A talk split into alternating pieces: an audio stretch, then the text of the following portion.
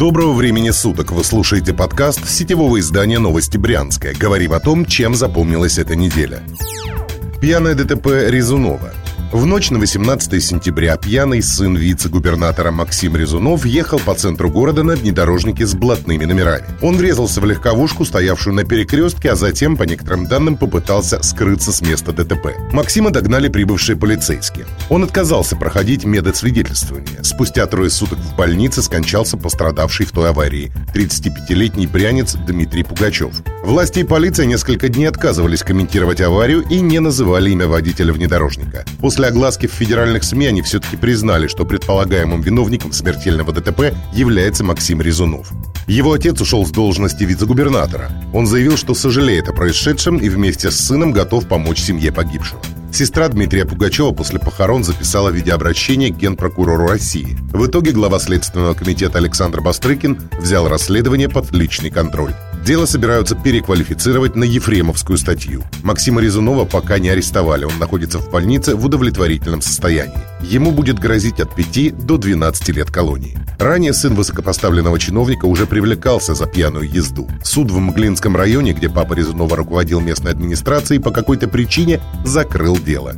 В этот раз такой исход маловероятен. Вторая инаугурация Богомаза.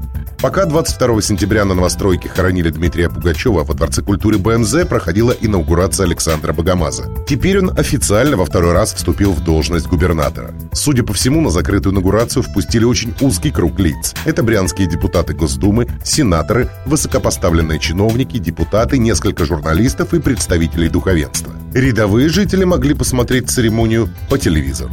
Пока Богомаз клялся уважать и защищать права и свободы человека, соблюдать Конституцию России, законы и устав региона, весь центр Бежецкого района затянуло пробками. Дело в том, что улицы у ДК БМЗ перекрыли из-за инаугурации. Это привело к крупным автомобильным заторам на главных дорожных артериях района. Какая боль, какая боль. Футбольный клуб «Динамо Брянск» проиграл с разгромным счетом 7-0 в гостевом матче с Самарским крыльем Советов. Первый гол забили на второй минуте матча. Половина игры закончилась со счетом 4-0. Затем брянские футболисты пропустили еще три мяча, причем два из них на последней десятиминутке. До игры в Самаре вратарь «Динамо» Алексей Кузнецов провел сухую серию из пяти матчей. Главный тренер брянского клуба Александр Горбачев после поражения заявил, что на поле не смогли выйти семь игроков из основной команды. Также «Динамо» пропустила две недели игр и тренировок из-за вспышки коронавируса. По мнению Горбачева, это тоже сказалось на игре в Самаре. Следующий матч «Динамо» проведет на домашнем стадионе 27 сентября. Соперником сине-белых станет Астраханский «Волгарь». Отопительный сезон начинается. Брянский губернатор на заседании оперштаба по борьбе с распространением коронавируса заявил, что отопительный сезон в регионе начнется раньше положенного срока. Это связано с ростом количества заболевших коронавирусом, который власти называют сезонным. Котельные начнут запускать с 28 сентября. На следующий день после заявления Богомаза мэрия Брянска рассказала, что тепло в первую очередь пустят в школы, детские сады и больницы. Всего в городе заработают 318 котельных. Первые пять дней коммунальщики будут осуществлять пусконаладочные работы. Подробнее об этих и других событиях читайте на сайте newsbryansk.ru. Вы слушали подкаст новостей Брянска. Будем жить, будут новости.